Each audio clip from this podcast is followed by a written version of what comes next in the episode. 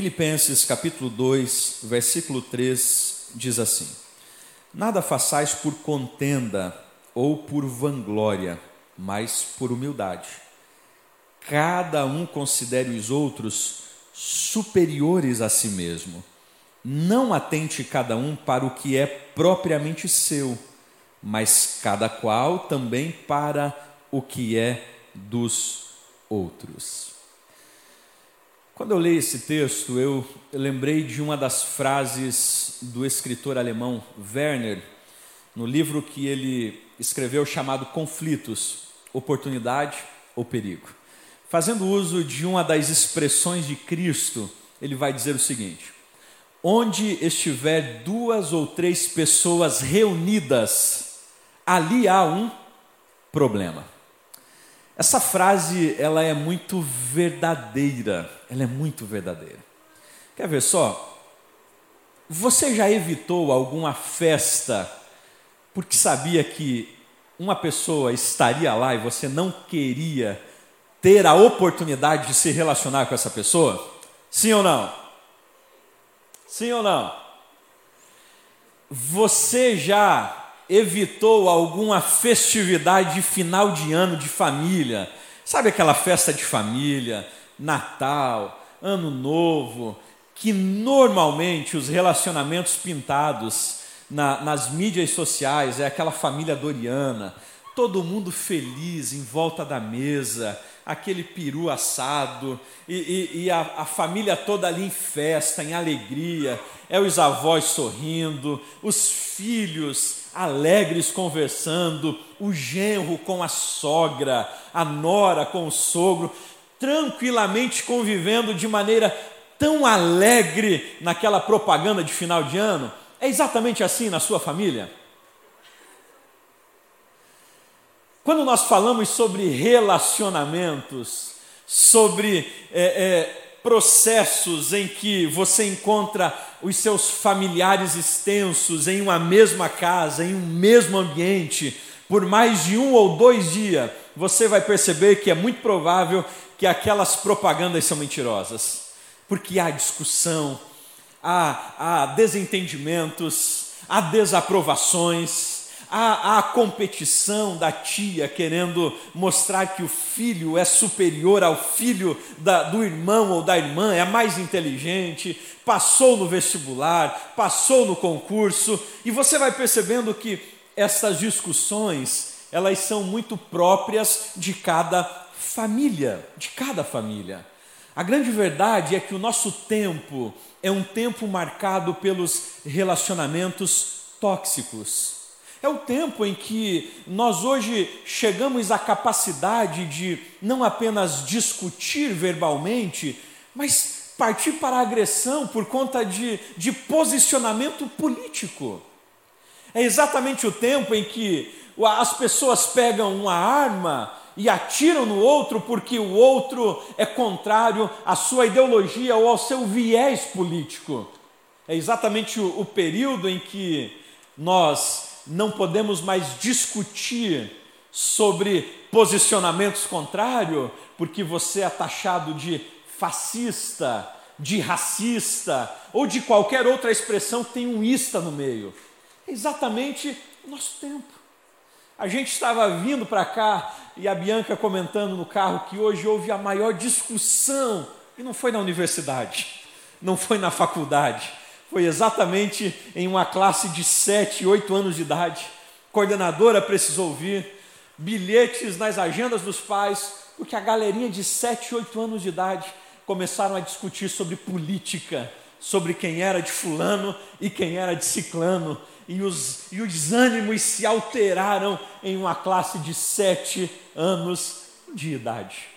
Relacionamentos tóxicos, relacionamentos onde nós temos a, a, a realidade expressa de Cristo em Lucas, quando Jesus vai dizer que nos últimos dias estariam divididos pai contra filhos, filhos contra pais, mães contra filhas e filhas contra mães, sogras contra noras e noras contra sogras. É exatamente esse contexto o contexto dos, dos relacionamentos dificultosos, o contexto em que o genro diz: Eu não vou passar o final de ano com a sua mãe, porque eu não suporto-a. Eu casei foi com você. Os relacionamentos em que as noras dizem: Eu não vou passar a virada de ano com a sua mãe, porque eu casei foi com você e não com a sua ou com a minha sogra. Os relacionamentos difíceis, relacionamentos difíceis. Só que existe uma grande verdade dentro desta realidade. Nós, como cristãos, somos contra a cultura.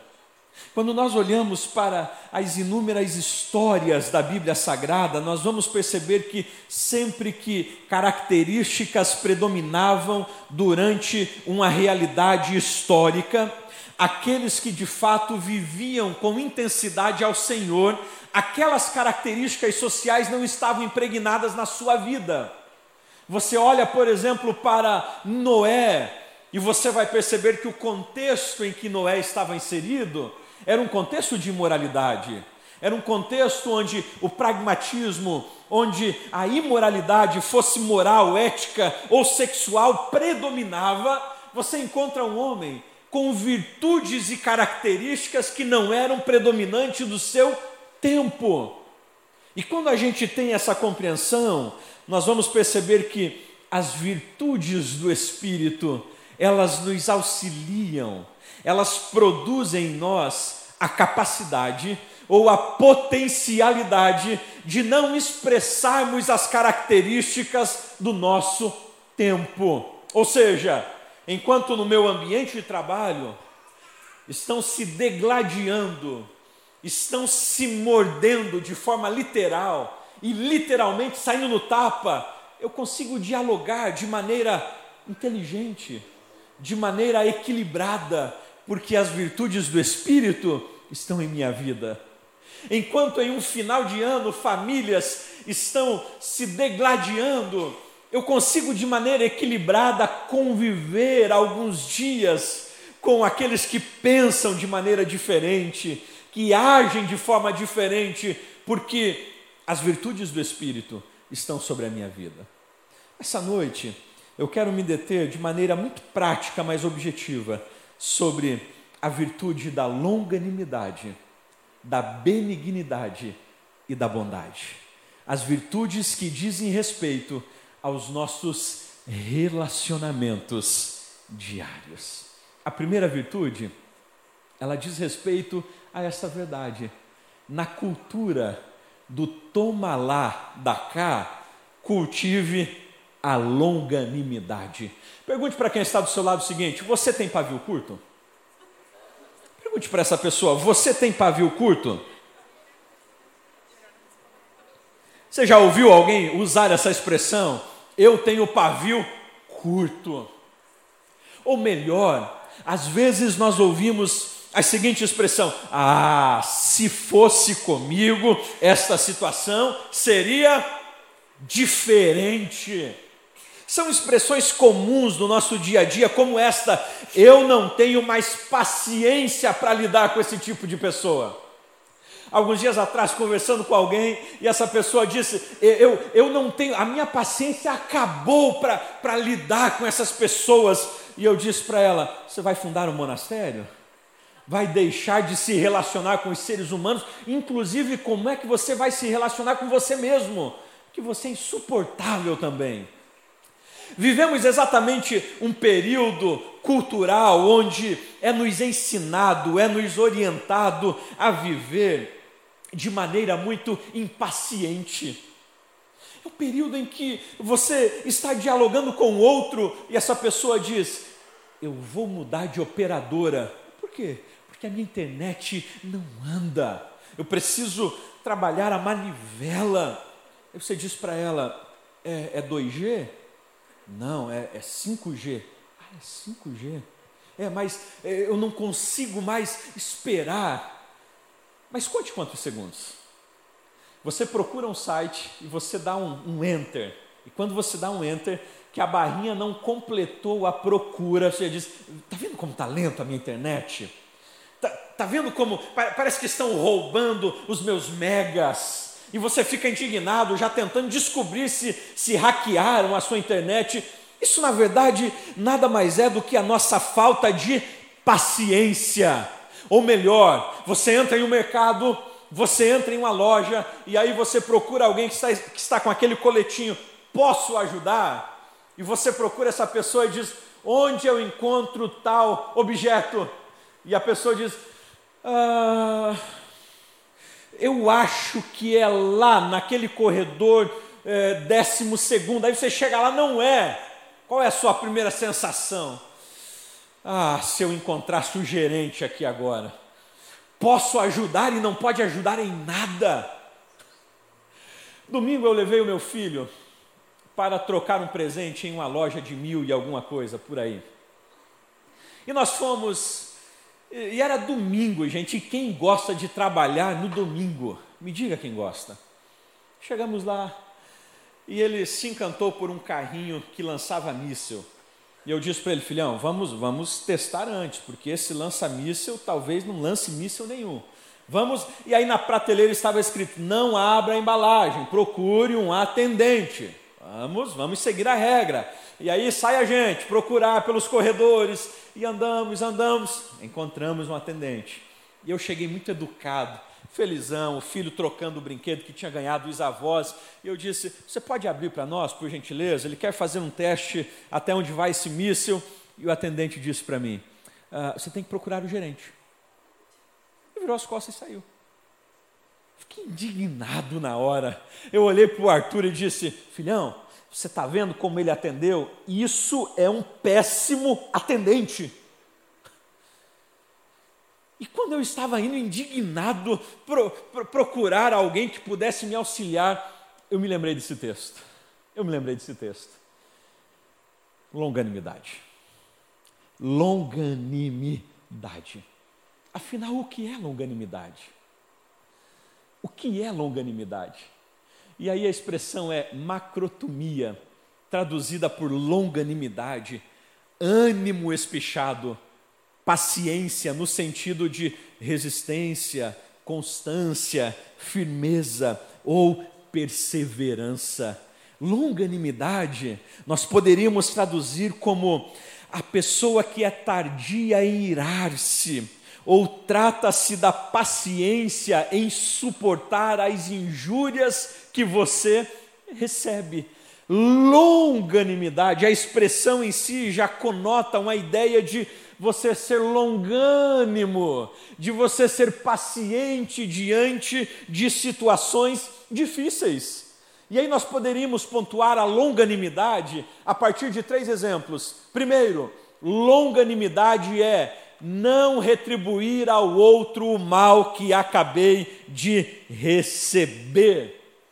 E talvez o que mais exemplifique esse texto é exatamente a fala de Cristo em Mateus 5,39, quando Jesus diz: Se te baterem no lado direito, oferece-lhe então a outra face.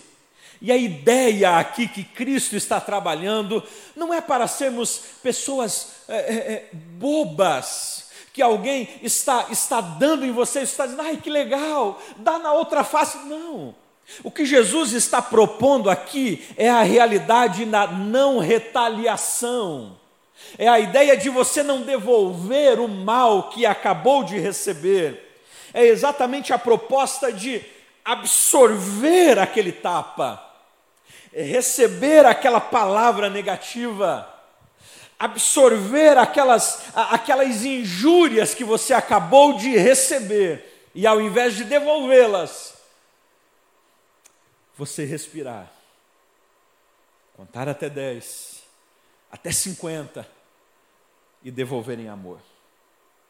E perceba que isso é um grande desafio para nós. Isto, isto nos instiga, isso nos confronta. Imagine, pastor Rubens, na empresa, chegar para um funcionário e dizer: Olha, você hoje vai trabalhar em tal função. Não vou. Você acha que é para mim, mano? Eu sou o gerente dessa área aqui. E aí já a vontade é dizer: eu sou o gerente, estou acima de você, e se você me responder, eu, eu te mando embora.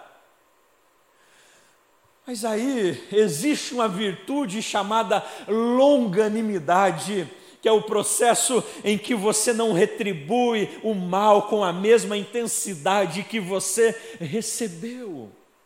Longanimidade é não retribuir ao outro o mal que eu acabei de receber. Você está dirigindo, vindo para a igreja, terça-feira à noite, chovendo, Oktoberfest acontecendo, o trânsito intenso. Você está na sua faixa, em um cruzamento, alguém passa, corta a sua frente e te ergue na buzina, baixa o vidro, grita. Sua primeira vontade é o quê? Ah, meu irmão, se eu tivesse uma 380 aqui, ai, Senhor, ai, quem me dera eh, se eu fosse um policial nessa hora, ah, se eu não fosse longanimidade, é a capacidade de receber o mal, mas não devolver com a mesma intensidade. É a capacidade, mesmo você tendo potencialidade de ferir, de machucar, de devolver, de dar na mesma moeda, mas escolher não fazê-lo, porque há em você a longanimidade. Segundo, longanimidade é a capacidade de ser persistente diante dos fracassos. Perceba que então longanimidade não está relacionada apenas à sua capacidade ou à virtude de resistir a um infortúnio, de, de absorver algo que me, me realizam de maneira grosseira. Não, capacidade também, ou longanimidade também está ligado à capacidade de ser persistente diante dos fracassos. E talvez esta seja uma das virtudes que a geração atual não sabe e não conhece.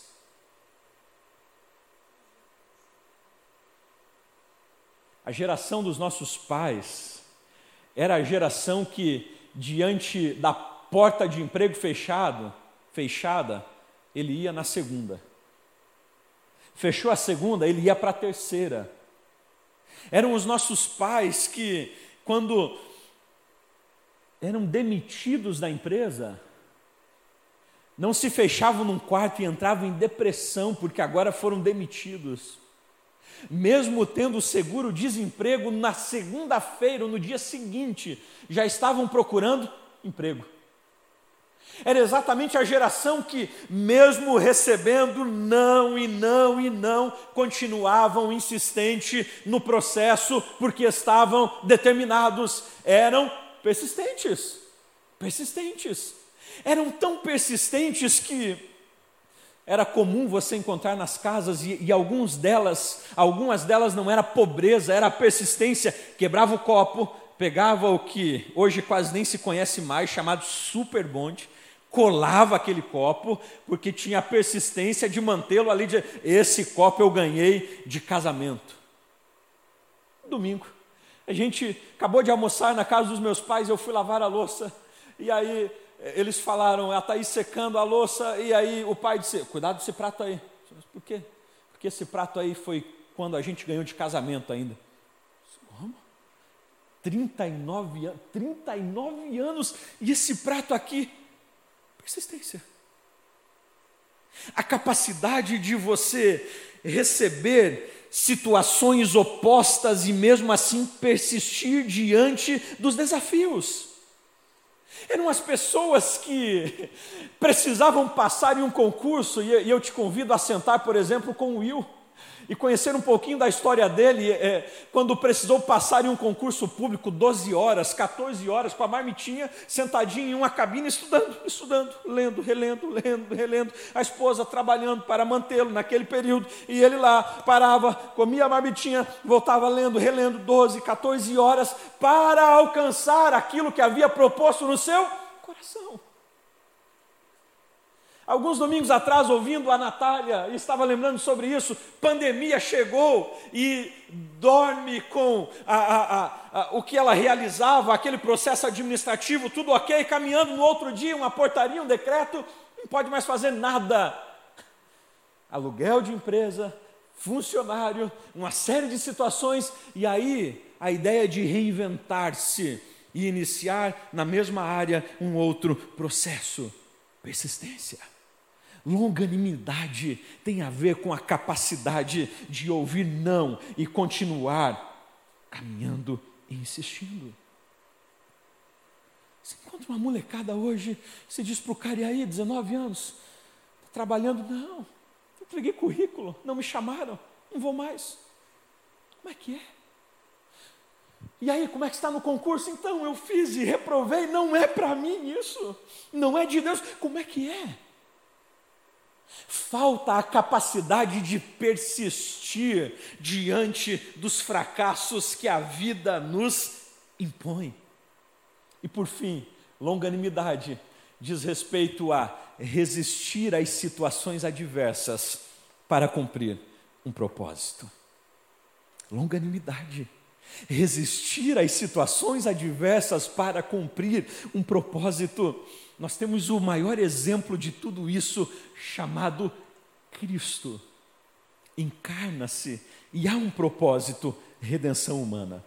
Mas para o cumprimento deste propósito, ele precisa resistir às dores, às chicotadas, às traições, às calúnias.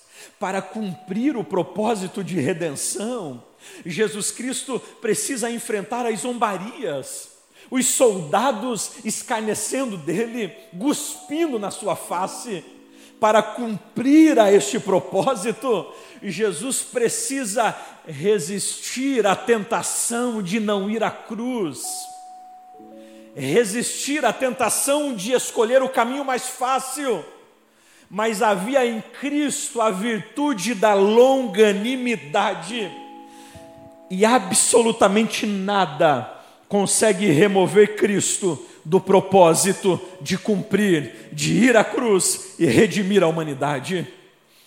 Queridos, nós precisamos cultivar a longanimidade, a capacidade de olhar para as situações adversas e continuá-las, a capacidade de enfrentar as situações contrárias e prosseguir mesmo que elas deem sinais de que nós precisamos parar.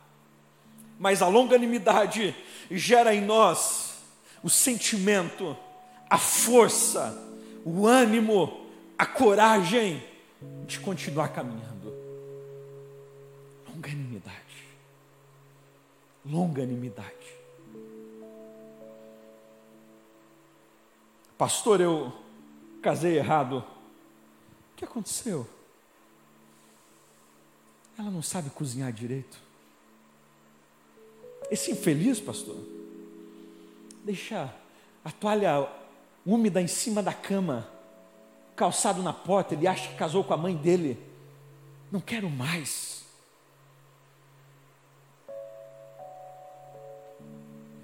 Aí você procura os cabelos brancos. E você descobre que naquela história, que hoje está com 50 anos, e que a gente diz: Uau, que incrível! Ali já teve, em muitas dessas histórias, traições, agressões verbais,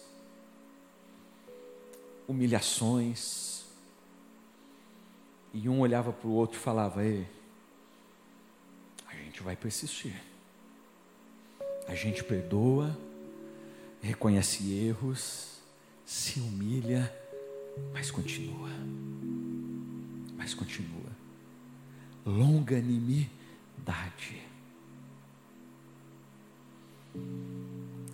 A primeira virtude do Espírito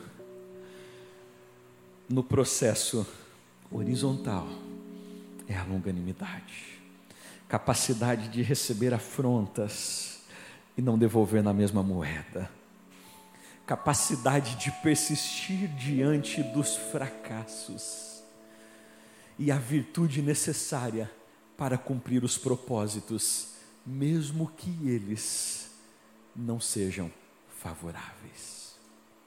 Mas existe uma segunda virtude. E a segunda virtude diz respeito exatamente à benignidade. Somente a gentileza pode opor-se à brutalidade. Talvez você já ouviu a seguinte frase: gentileza gera gentileza. Essa frase, na verdade, ela é de do José da Trino, um homem que ficou muito conhecido no Rio de Janeiro, porque ele escrevia, principalmente no, no viaduto do gasômetro, ele escrevia frases sobre gentileza. E uma das frases que José da Trino, um senhor já com uma capa branca que ele sempre usava, uma barba comprida e branca, e uma das frases que ele escreve é exatamente esta: gentileza gera gentileza. E esta frase acaba se multiplicando. E a grande realidade é que, se a virtude da gentileza fosse cultivada em nossos relacionamentos, muitas dores de cabeça seriam evitadas. Muitos dos nossos problemas não aconteceriam se de fato nós cultivássemos a gentileza. A palavra grega krestotes, traduzida por benignidade, significa gentileza e refere-se a uma disposição gentil e bondosa para com os outros. A ideia aqui de gentileza ou de benignidade é exatamente a pessoa que possui a capacidade de importar-se com o outro. O que nós diríamos na psicologia de empatia, de se colocar na posição do outro, de sentir a dor do outro. É exatamente a virtude de você ser benigno nos seus processos de relacionamentos. É a ideia, inclusive, de corrigir, mas corrigir com amor, tendo a consciência de que uma correção sem amor é como um remédio sem a preocupação da miligrama. Aquilo que deveria salvar pode matar. Então a benignidade é exatamente a seringa que vai dosar o remédio certo, a correção certa, para que ela resgate. Isto é benignidade. É a ideia dos relacionamentos bondosos. Benignidade. E aí a gente percebe o seguinte: como desenvolvo a benignidade? Como eu sou gentil nos relacionamentos. Em alguns momentos eu já usei essa expressão para a Thaís, no início do casamento. Eu dizia o seguinte para ela: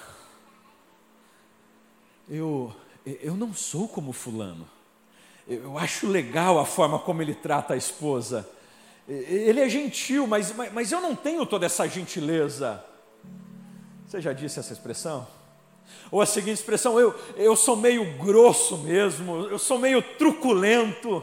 Eu, eu fui criado numa família de, de, de, pessoas meio truculentas mesmo, e essa gentileza toda. Ah, como é linda essa gentileza, mas, mas isso não combina muito comigo.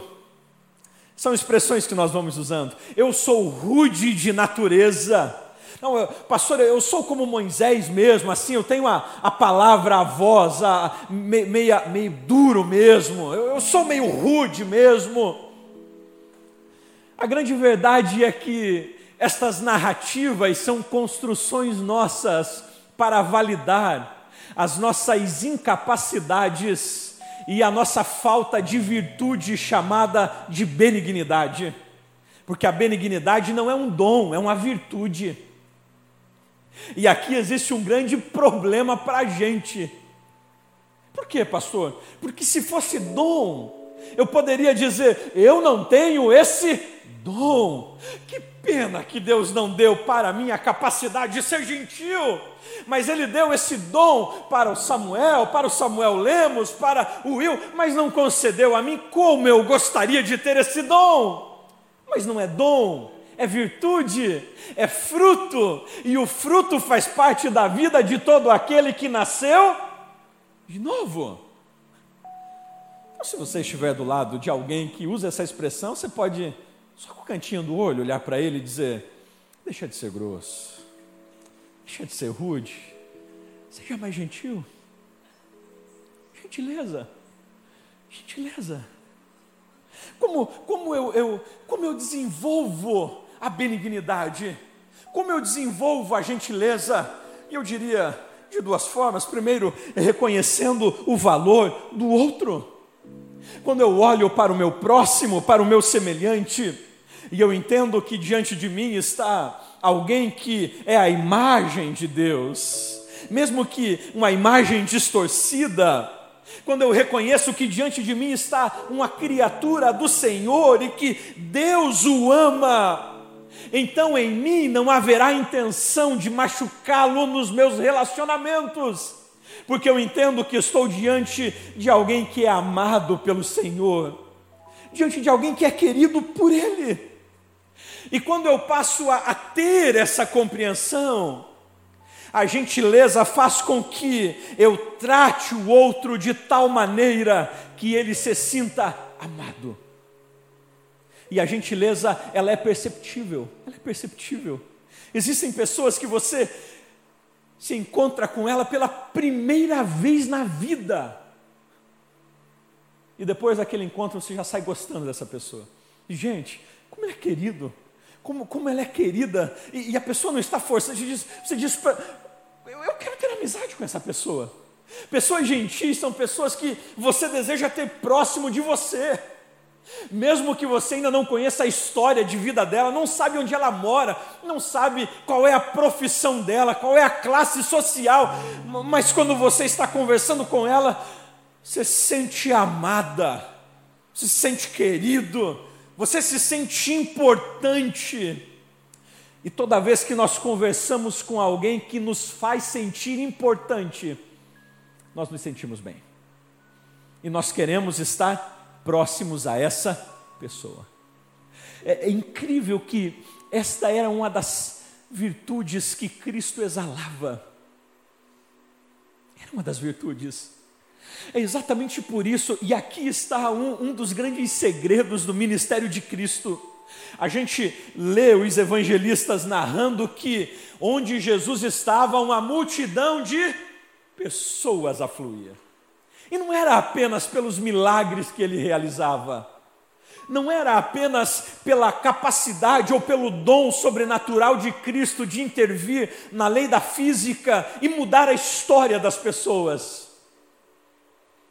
Ela era por esta virtude de mostrar ao outro que ele tinha valor. É exatamente essa virtude que leva Cristo a ir a ir a, a um poço, Sicar em Samaria e começar a dialogar com uma mulher que ninguém gostaria de dialogar na época que já havia passado por alguns maridos, alguns homens, e aquele que ela estava agora não era seu marido. Os discípulos não estavam preparados, e porque não estavam preparados, Jesus manda eles comprarem pão. Mas Jesus está dialogando com aquela mulher, e quando ele acaba de dialogar com ela, ele tem alguém que está apaixonada por ele, pela mensagem que ele possuía porque ela entende que está diante de alguém que não queria usá-la, mas auxiliá-la nas suas dores. Sabe por que muitas das nossas relações e das pessoas que não são cristãs não se sentem bem ao nosso lado? Escute bem isso. Porque nós hoje desenvolvemos um senso de olhar para o ímpio ou para o não cristão, não como uma criatura, mas como um produto. Como um produto que eu preciso que eu preciso alcançá-lo e trazê-lo para o Senhor e então contabilizar no meu livro que eu ganhei mais um. E se ganhei mais um, então provavelmente, segundo o que eu aprendi, eu vou ter uma pedrinha a mais na minha coroa. e eu começo já a me relacionar com essa pessoa, não pelo fato de que ele é um ser humano, de que ele é uma criatura, de que ele é alguém que importa para o Senhor. Não, eu já o vejo como um produto. Já pensou esse cara na igreja? Olha o que ele pode fazer. Olha essa capacidade dele, que voz incrível. Esse cara poderia ser um cantor.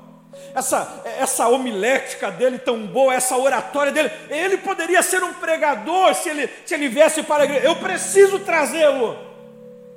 Nós o olhamos como um produto. E ao olhá-lo como um produto e tentar se relacionar com ele como um produto, afasta-se. Mas quando nós olhamos com amor, quando a gente olha com, com a virtude da benignidade, essa pessoa sente-se amada, amada. E os processos acontecem. Reconheça o valor do outro. Segundo, eu diria, trate o outro a maneira que Deus te trata. Pastor, eu não consigo ser benigno. Eu sou rude. Esse é o meu jeito mesmo. Ok, ok. Então eu diria para você o seguinte: Deus pode tratá-lo da mesma forma que você trata o outro. Se Deus pode tratá-lo da mesma forma que você trata o outro, ok. Mas normalmente não é isso que acontece. Como desenvolver a benignidade? A benignidade nós desenvolvemos quando eu reconheço a maneira que Deus me trata. E aí eu olho no espelho. E eu tenho certeza, certeza, que nenhum dos senhores que estão aqui ou de quem está me assistindo tem a coragem de olhar no espelho e dizer: E aí, perfeitão, tudo bem? Se você fizer isso, você isso precisa de tratamento urgente. Você precisa de um psicólogo e de um pastor te acompanhando. Porque normalmente, quando nós olhamos para o espelho das Escrituras, o primeiro sentimento que vem até mim é: quão miserável eu sou, quão pecador eu sou como eu careço da graça e da bondade dele. E quando eu entendo essa dinâmica, e eu reconheço que há um perdão e uma graça que me alcança, como eu saio dessa relação e não consigo dispensar a mesma graça e o mesmo amor a quem está à minha volta? Benignidade é a capacidade de tratar o outro da mesma forma que Deus me trata. Vamos seguir?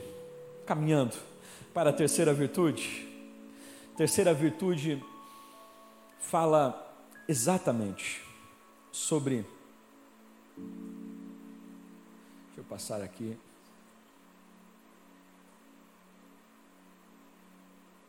Bondade. Lá no reino da maldade, cultive a bondade, tira a benignidade, coloque bondade, bondade. A palavra grega atosine, traduzida por bondade, significa inerentemente bom, de bom caráter, ou algo excelente, ou ainda de boa qualidade, de boa qualidade. Qual é a diferença de benignidade para bondade? Qual é a diferença? E aí nós vamos perceber que basicamente a benignidade, a benignidade é a virtude de tratar o outro bem, de querer o bem ao outro. A benignidade é a relação de tratar com amor, de ser amável no meu relacionamento. Já a bondade, a bondade é a capacidade de se levantar para lutar pelo bem do outro que está ao meu lado. Então perceba, enquanto na benignidade eu olho para o meu próximo e o trato de maneira amável, a bondade faz com que eu me levante e agora lute com todas as minhas forças pelo bem daquele que está ao meu lado. Ou seja, se na benignidade eu dispenso o amor no relacionamento, agora na bondade eu me levanto com o propósito, com o propósito de lutar pelo bem do outro. E perceba o seguinte: como vencemos a maldade? Como vencemos a maldade? Iniciamos falando nesta mensagem sobre os relacionamentos tóxicos, sobre as realidades presentes, onde ninguém mais entende se as pessoas vivem distribuindo maldade diariamente, seja em relações, seja em falas, seja em escritas. Como vencemos a maldade?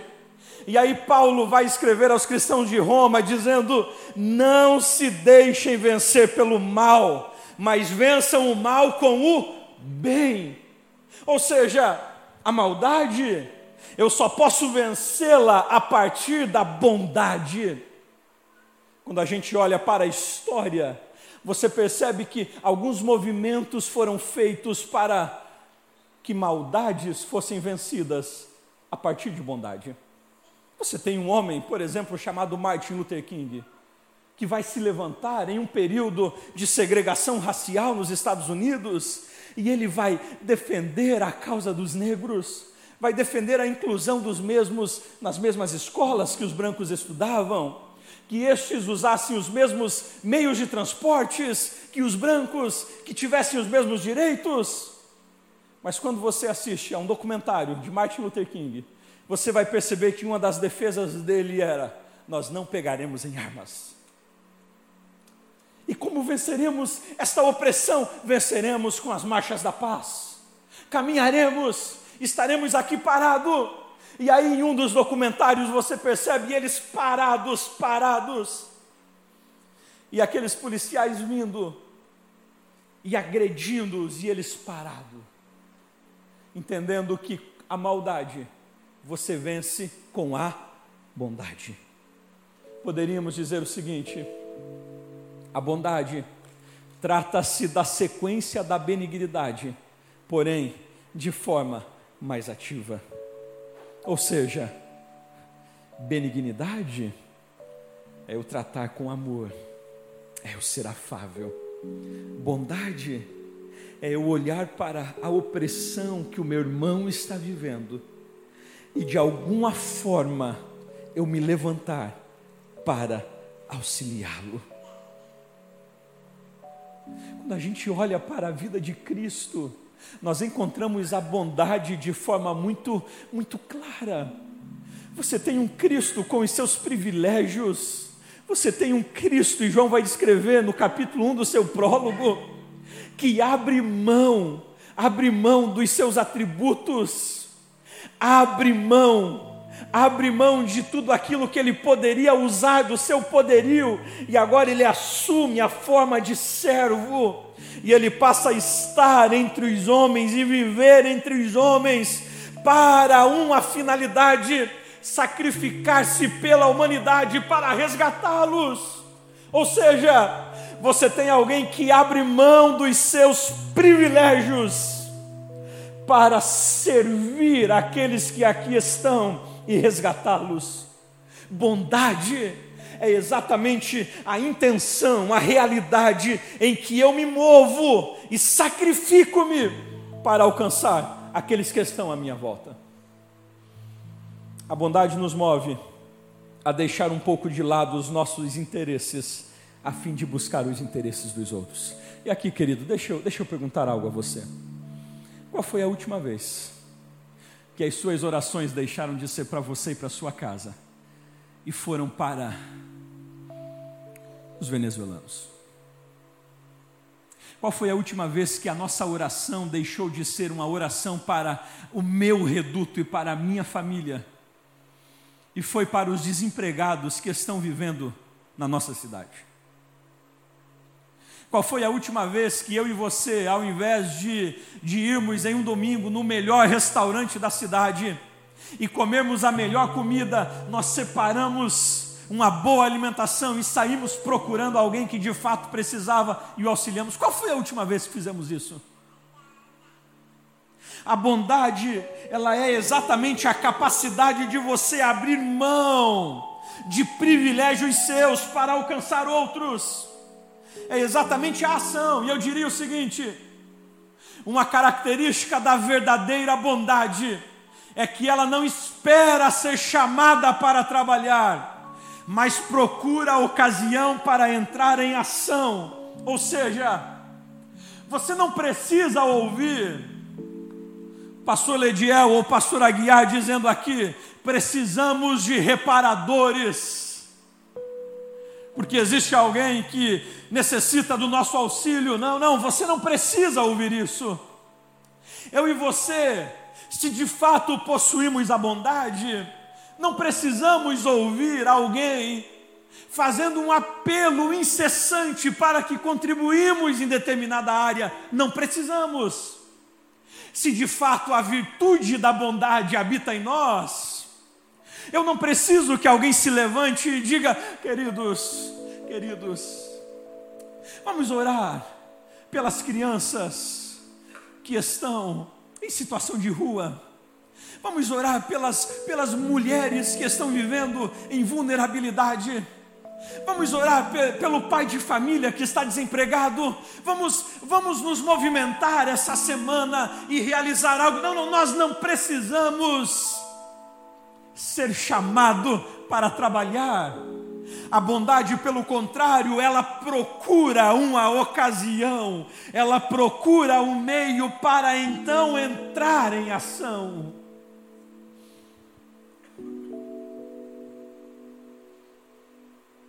eu procuro o desempregado para auxiliá-lo. Eu procuro a criança que está vivendo em situação de risco para auxiliá-la. Eu procuro a família que está em uma situação de rompimento e de desmoronamento para intervenção. Eu procuro. Eu não cruzo os braços. Eu procuro a bondade, a bondade de escola da ideia de estagnação ou de passividade em oração. Não, não. É, ela acaba com esta, com esta, com este argumento que nós usamos. Eu estou orando. Não, você não ora apenas.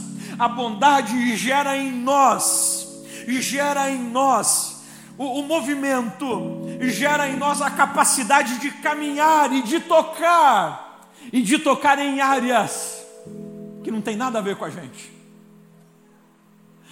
Aí você se envolve em uma causa e de repente alguém diz: não tem nada a ver com a sua área, não tem nada a ver com, com o seu trabalho, como que bondade, foi a bondade. Aí de repente você, você começa a atender moradores de rua, e vem alguém e diz: O que aconteceu? Como que você está fazendo isso? Não tem nada a ver com, com a sua área, você não é da assistência social, não preciso, é a bondade, é a bondade. Ela nos move. Conversando com um amigo nosso, ele na época trabalhava na polícia, era capitão da polícia em Curitiba. E ele contando que inúmeras as vezes, e a esposa dele contando esse relato, não faça isso se você não for guiado pelo Senhor. Mas ela contando que às vezes chegava, ela, oficial de justiça, às vezes chegava em casa, chegava em casa depois do trabalho, e lá estava o marido dela barbeando um cara na sala da casa. Um susto. Ela entrava, cumprimentava, aquele, todo aquele cuidado de mulher, né? ia no outro cômodo, fazia qualquer barulhinho, ele ia lá e ela dizia: Quem é? Então, não sei. Um cara que eu achei na rua e o Espírito Santo mandou pegá-lo. Eu preciso mudar a vida dele. De pegar e levar, levar andarilho para o banheiro e dar banho no cara, dar a roupa dele, cortar cabelo, barba, alimentá-lo, direcioná-lo. Você é um polícia.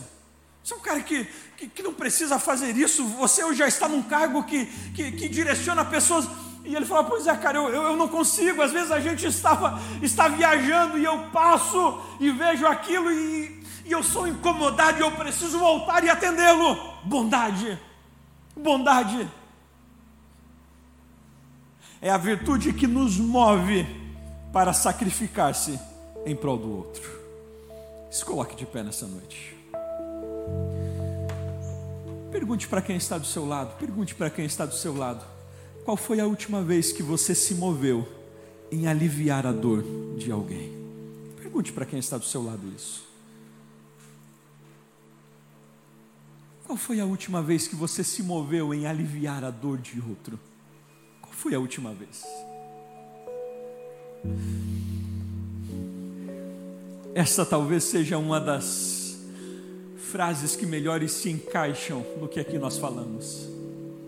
Nisto todos conhecerão que sois meus discípulos, se vos amardes uns aos outros.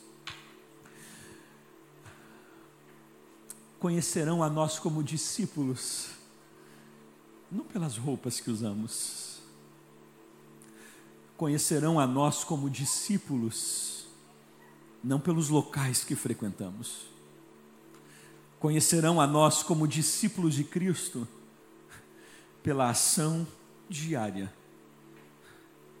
nas virtudes da longanimidade, recebendo críticas e devolvendo em graça, recebendo zombarias e devolvendo em amor. Nisto conhecerão que sois meus discípulos, recebendo chacotas e devolvendo em palavras de bênçãos. Mas, mas pastor, peraí, eu não tenho sangue de barata. Não, você não tem sangue de barata, mas você tem o sangue de Cristo que corre na sua vida. E o sangue de Cristo é exatamente aquele que nos gera ou dá em nós a capacidade de expor essa virtude. Ah, meu irmão, se fosse por nós mesmos, a chacota voltaria a mão na cara iria, a palavra rude retornaria, mas se há em nós o fruto do Espírito, então eu devolvo em amor, devolvo em amor. Eu trato com o meu senso de rudez, de grosseria.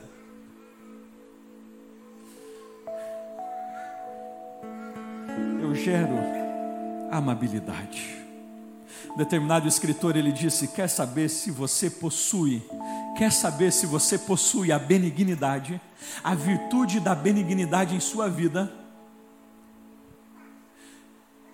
Analise se as crianças gostam de você.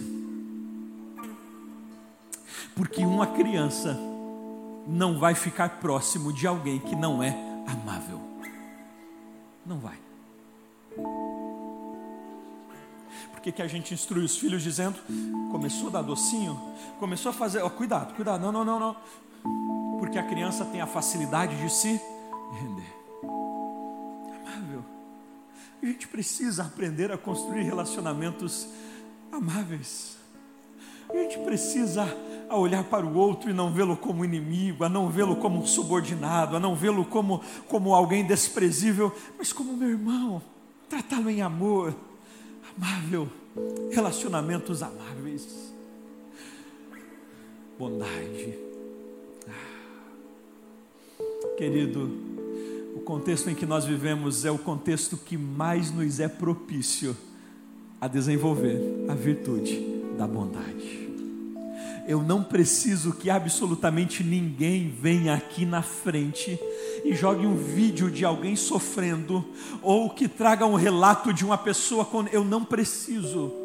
Basta sair na rua e dar alguns passos e você perceberá oportunidades de alcançar com bondade.